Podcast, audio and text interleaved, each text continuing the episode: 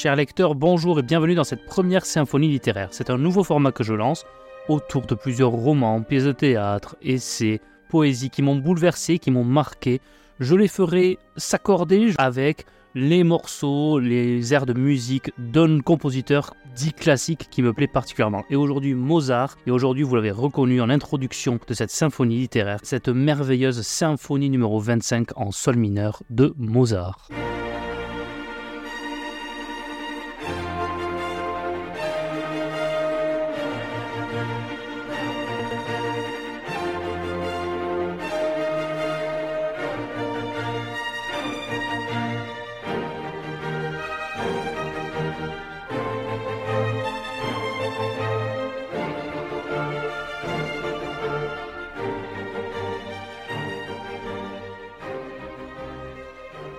Je me permets d'emprunter à Stéphane Mallarmé cette expression de symphonie littéraire, l'un de ses textes géniaux qui date de 1865, dans lesquels il parle de grands auteurs comme Théophile Gautier ou, Charles Baudelaire, et dans lequel il dit euh, cette fameuse phrase J'ai fermé le livre et les yeux, et je cherche la patrie. Devant moi se dresse l'apparition du poète savant, qui me l'indique en un hymne élancé mystiquement comme un lys. J'aime beaucoup cette phrase et je trouvais que la symphonie littéraire était une expression merveilleuse pour parler voilà, de lecture, soit de grands classiques, soit d'ouvrages récents qui m'ont particulièrement plu, et en même temps de vous faire partager cet amour de la musique que j'ai. Et on va commencer de suite avec Le Grand Moll. Alors Le Grand Moll est un roman d'Alain Fournier, mais alors attention, vous ne trouverez pas le roman Le Grand Moll dans Fournier à F dans une librairie, au cas où je vous le dis, mais à Alain, Alain Fournier, parce qu'Alain Fournier est un pseudonyme. Il a été écrit en 1913 et il est considéré comme l'œuvre littéraire française la plus traduite, la plus lue dans le monde juste après euh, Le Petit Prince. Avant de vous donner mon avis, de vous dire pourquoi j'ai choisi Le Grand Molle pour introduire cette symphonie littéraire, un petit résumé, mais évidemment, dans ces symphonies littéraires, je vais révéler euh, des parties importantes du récit. Il va y avoir voilà, quelques révélations sur le roman en tant que tel, mais j'estime que ce sont des ouvrages qui sont tellement puissants et qui sont tellement au-dessus euh, de la simple narration, du simple fait de ce qui se passe, que ce n'est pas très grave, si vous ne l'avez pas lu, d'entendre certaines parties du récit. En fait, ça raconte l'histoire du narrateur, donc François Sorel, qui a 15 ans au moment où le roman euh, commence, et qui est élève au cours supérieur de Sainte-Agathe, un petit village du Haut-Berry. Et euh, il accueille, comme euh, le reste de sa classe, un nouvel élève dans cette pension qui est Augustin Moll, qui lui par contre a 17 ans. À un moment donné, on lui dit, ben voilà, il va falloir aller chercher un jour à la gare cette personne-là. Augustin Moll, sans prévenir tout le monde, il va avec une voiture et euh, dans une escapade, il tombe par hasard sur un domaine mystérieux où il y a une fête très étrange. Il le raconte après à euh, François Sorel.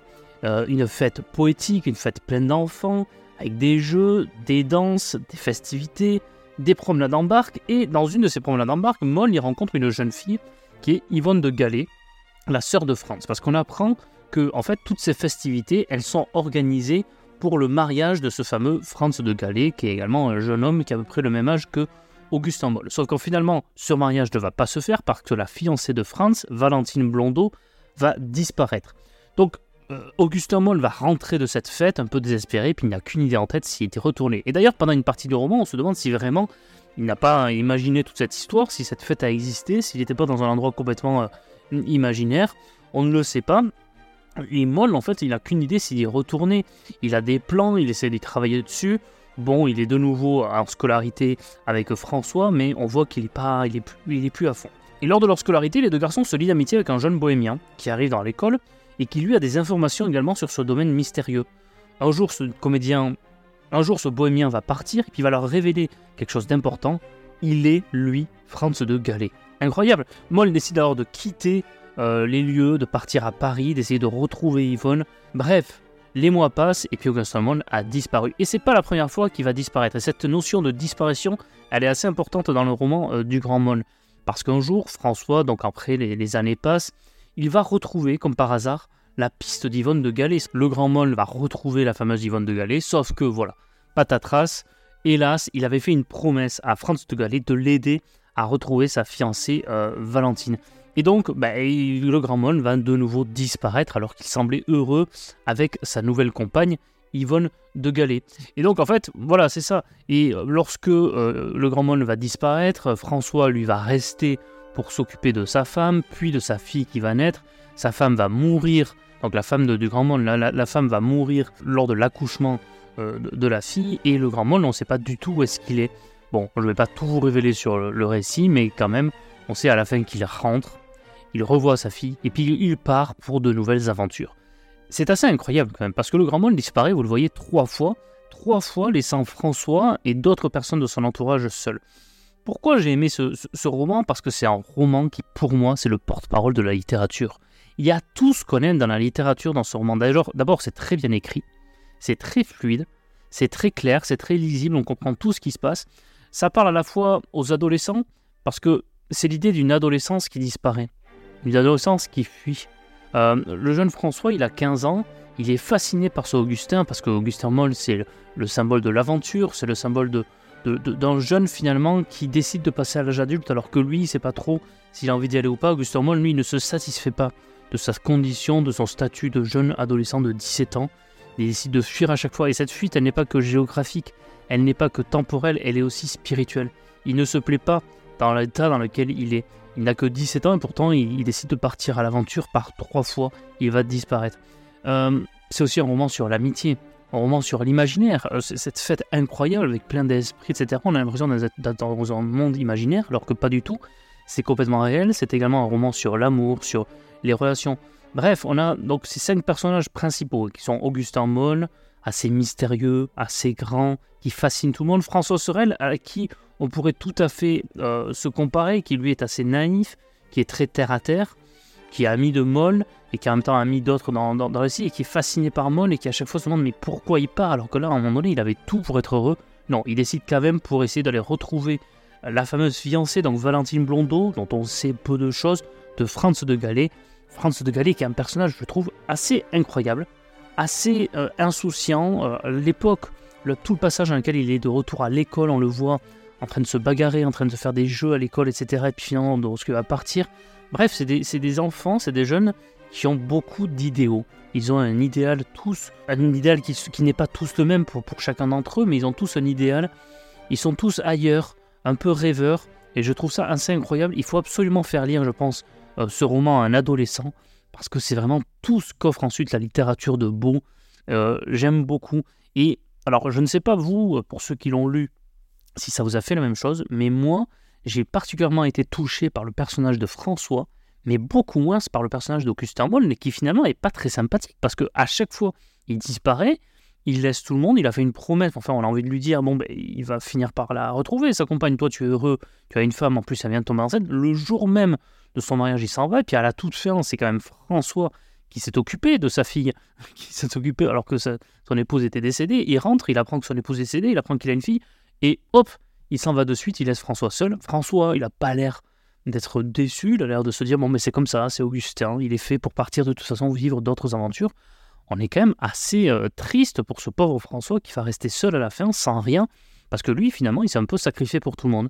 Bref, Le Grand Moll, je trouve que c'est un roman extraordinaire super bien écrit et je trouve que c'était le roman parfait pour introduire cette première symphonie littéraire. Allez, on va faire une petite transition et je vais vous laisser avec cette sonate pour piano numéro 16 en sol majeur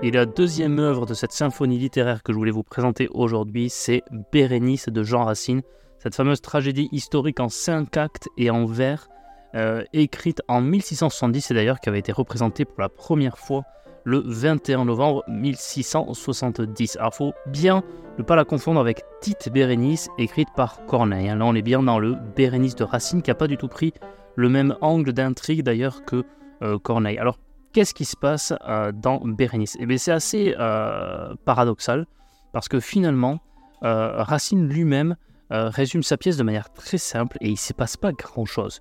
Titus, qui aimait passionnément Bérénice et qui même à ce qu'on croyait lui avait promis de l'épouser, la renvoya de Rome, malgré lui et malgré elle, dès les premiers jours de son empire. Mais en fait, c'est ça qui se passe dans Bérénice.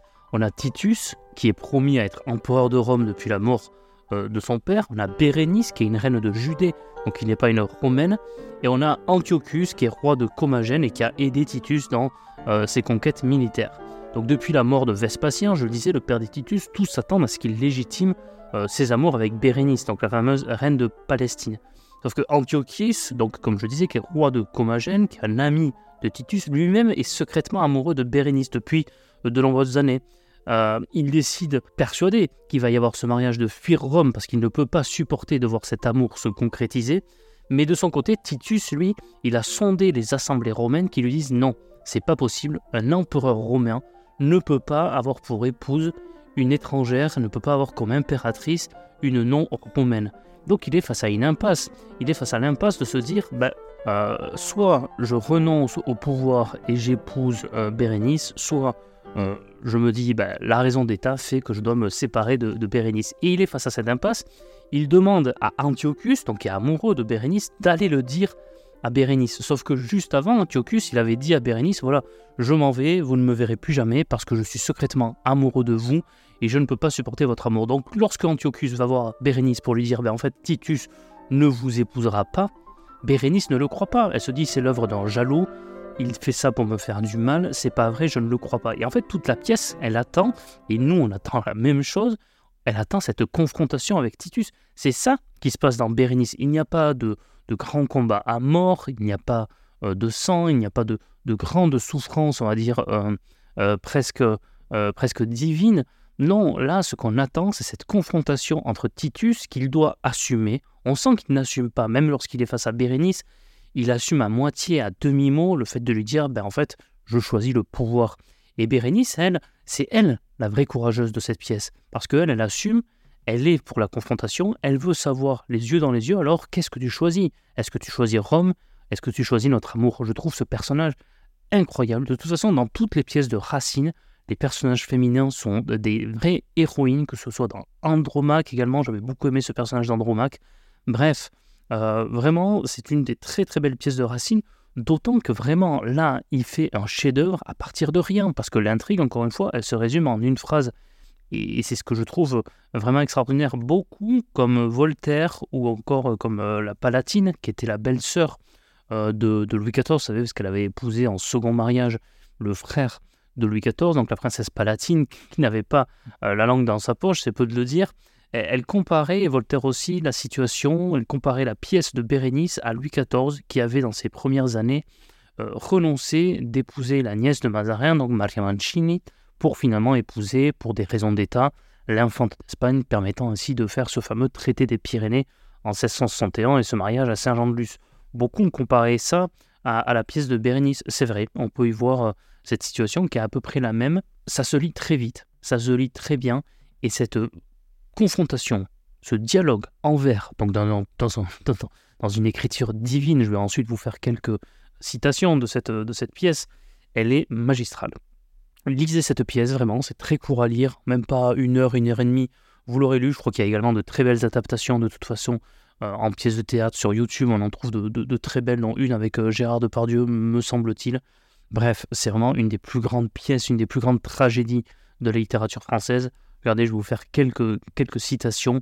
Euh, tous mes moments ne sont qu'un éternel passage, de la crainte à l'espoir, de l'espoir à la rage, ou encore à Rome, à Bérénice, à prince malheureux, pourquoi suis-je empereur Pourquoi suis-je amoureux? Ou encore, je sens bien que sans vous je ne saurais plus vivre, que mon cœur de moi-même est prêt à s'éloigner, mais il ne s'agit plus de vivre, il faut régner. C'est génial cette citation. Ah, lâche, fais l'amour et renonce à l'empire. Au bout de l'univers, va, courte confinée, et fait place à des cœurs plus dignes de régner. Ou encore, que ne fait point un cœur pour plaire à ce qu'il aime et gagner son vainqueur? Et enfin, je n'écoute plus rien, et pour jamais adieu, pour jamais ah Seigneur, songez-vous en vous-même combien ce mot cruel est affreux quand on aime. Voilà, c'est merveilleux, je crois qu'il n'y a rien d'autre à rajouter. On va faire de nouveau une petite transition avec Mozart et cette fois-ci, ce sera son fameux concerto pour flûte et harpe, le deuxième mouvement de ce génial concerto.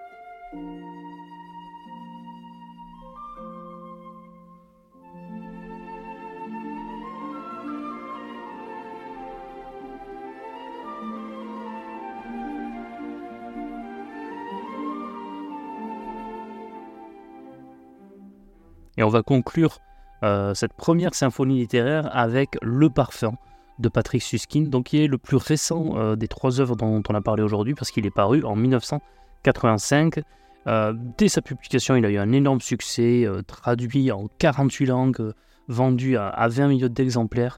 C'est un des livres les plus connus de la littérature contemporaine. et il se situe à Paris, au XVIIIe siècle, donc à Paris, puis en Auvergne, à Montpellier, à Grasse et enfin de nouveau à Paris. Donc c'est un livre allemand hein, écrit par Patrick Susskind, mais dont l'action se déroule bien en France. On suit les aventures d'un des personnages, nous dit euh, Linky Pete, l'un des personnages les plus euh, dramatiques, les plus incroyables, les plus fascinants, mais dans le côté sombre de la fascination, Jean-Baptiste Grenouille, qui est le héros euh, de ce roman, qui naît dans le cimetière des innocents, que sa mère abandonne au milieu des déchets, qui finalement va survivre en se faisant entendre, il va être confié à une nourrice, euh, mais la nourrice est perturbée par cet enfant car il n'a pas d'odeur. Voilà. Elle va le, confier à, des moines qui vont ensuite le, transmettre à d'autres personnes. Bref, c'est un enfant qui, semble être maudit parce qu'il est complètement différent des autres, il a l'air complètement obsessionnel. Euh, et toujours autour de lui, il y a cette idée de, l'odeur qui va de toute façon traverser euh, tout le livre. C'est une vraie expérience littéraire autant euh, qu'une narration géniale, que des passages extraordinaires. Bref, il est capable, euh, cet enfant, très jeune, de décomposer grâce à son nez euh, puissant. Certains ont ce qu'on appelle l'oreille absolue. Lui, il a finalement le nez absolu parce qu'il est capable de décomposer toutes les odeurs. Il connaît, au bout d'un certain moment, toutes les odeurs de Paris. C'est assez incroyable. et un jour, il rencontre au hasard d'une rue une jeune femme rousse, qui le fascine, mais qui le fascine par son odeur. Et il va commettre son premier assassinat, il va tuer cette jeune fille en l'étouffant. Euh, puis euh, son appétit pour les odeurs va faire en sorte qu'il soit euh, recruté par des maîtres parfumeurs, dont un maître parfumeur qui est dans cette dernières années, mais qui a toujours été plus ou moins un escroc. Et lui, Jean-Baptiste Grenouille, il va être capable de lui dire ben, ce parfum, il est composé de ça, ça, ça, ça, ça. Il va composer les meilleurs parfums de tous les temps grâce à cette euh, compétence, grâce à cette, appétence pour euh, l'odeur et grâce à son nez absolu. Euh, il va faire des voyages, il va être recruté chez, dans, plusieurs ateliers. Et puis ces différents voyages vont lui faire se rendre compte qu'il a une détestation, une haine profonde de l'odeur des hommes. Il n'arrive plus à supporter l'odeur de la société, donc on comprend bien la métaphore, il décide de se terrer dans une grotte, de s'isoler afin de pouvoir être seul avec lui-même, de penser aux odeurs qu'il préfère, et à chaque fois qu'il songe à ses odeurs préférées, il finit par aboutir à cette fameuse odeur de la jeune fille qu'il a tuée et qui le fascinait tant. Et en fait, ce, cet euh, exil dans la grotte, cette, tentative de décomposer les odeurs, de se dire, bah voyons, quelles odeurs j'ai pu rencontrer dans ma vie, va faire qu'il va se rendre compte de par lui-même que lui, Jean-Baptiste Grogneux, ne possède aucune odeur. Il est atterré, il se dit mais c'est pas possible. Moi qui ai une telle appétence pour les odeurs, moi qui ai un odorat aussi absolu, moi je n'ai aucune odeur. Donc il va décider de sortir de sa grotte et puis de reprendre son voyage, d'être de nouveau recruté euh, dans des sociétés, notamment chez, une femme assez incroyable, Madame Arnulfi. Et euh, il va avoir pour idée de créer le parfum le plus incroyable de tous les temps. À partir, justement, il va essayer de recomposer le parfum de cette jeune fille qu'il a tuée. Et pour cela, il va essayer et il va entreprendre de tuer de nombreuses jeunes filles qui ont à peu près le même odeur pour, à partir de leurs habits, à partir de ce qu'il va essayer de trouver sur leur corps, créer ce parfum absolu. C'est un livre terrible, hein, vous voyez, ce que je vous raconte, c'est vraiment pas réjouissant, c'est une vraie expérience littéraire à faire. La fin, là je vais pas vous la raconter, hein, je vous le dis, dans, dans ces symphonies littéraires, je raconterai plusieurs éléments du récit, parce que j'estime que ce sont des œuvres tellement puissantes, tellement incroyables, qu'elles vont au-delà de la narration et au-delà des faits qui se déroulent. Mais là, la fin du parfum, je ne peux vous le raconter parce que je ne peux pas euh, vous euh, raconter cela tellement c'est une expérience incroyable de lecture et tellement ce qui se passe, il faut se, le découvrir par soi-même parce qu'on est atterré par cette fin euh, du parfum. C'est un livre vraiment renversant qui peut être très gênant, très perturbant, notamment par cette fin, mais même par tout ce qui se passe. Jean-Baptiste Grenouille, c'est pas du tout un personnage attachant, vous l'avez compris. Personnage dont on n'aimerait vraiment pas euh, croiser le chemin, croiser le nez, et vraiment, euh, il est détestable tout au long du livre. Il n'a rien qui permet de nous attacher à lui. Mais c'est un livre incroyable de par son écriture et surtout l'odorat, les odeurs, le nez sont présents tout au long du livre. Je n'avais jamais vu ça dans un livre, à quel point tout est décrit de par l'odeur qu'il a. C'est puissant. Voilà, c'est vraiment très puissant dans ce passage-là. Patrick Suskin a réalisé, alors je ne sais pas s'il a écrit d'autres choses aussi bonnes que celle-là, je ne crois pas. Mais là, il a réalisé une prouesse littéraire extraordinaire. Rien que pour ça. Et puis pour la fin, encore une fois, je connais certaines personnes, j'en parlais encore aujourd'hui, euh, qui ont été vraiment perturbés et qui n'ont pas aimé ce livre à cause de la fin. Et je peux comprendre. Mais je pense que c'est quelque chose au moins à lire une fois dans sa vie. Je vous encourage à le faire et c'est vraiment un livre qui méritait d'être dans cette première symphonie littéraire. Voilà, bah écoutez, je vous remercie encore une fois euh, d'avoir été présent pour cette première euh, symphonie littéraire. J'espère que ça vous a plu. N'hésitez pas en commentaire à partager, à mettre en commentaire ce que vous en avez pensé, ce que je pourrais améliorer, si vous trouvez que l'idée est bonne, si vous aimeriez que je fasse d'autres épisodes de ce genre. La prochaine fois, ce sera pas Mozart, ce sera un autre compositeur qui me plaît particulièrement, mais ça sera une autre symphonie littéraire. On va se quitter avec deux extraits euh, de la flûte enchantée et deux extraits, moi, qui me plaisent vraiment pour deux raisons différentes. La première, euh, ça va être la flûte enchantée, euh, cet extrait qui va s'appeler Papageno, Papagena, où on voit deux individus se répondre, et là on voit tout le côté espiègle de Mozart, presque joueur. On a l'impression qu'il a assisté à une dispute entre deux personnes à des chamailleries et que ça lui a donné envie de jouer cet air.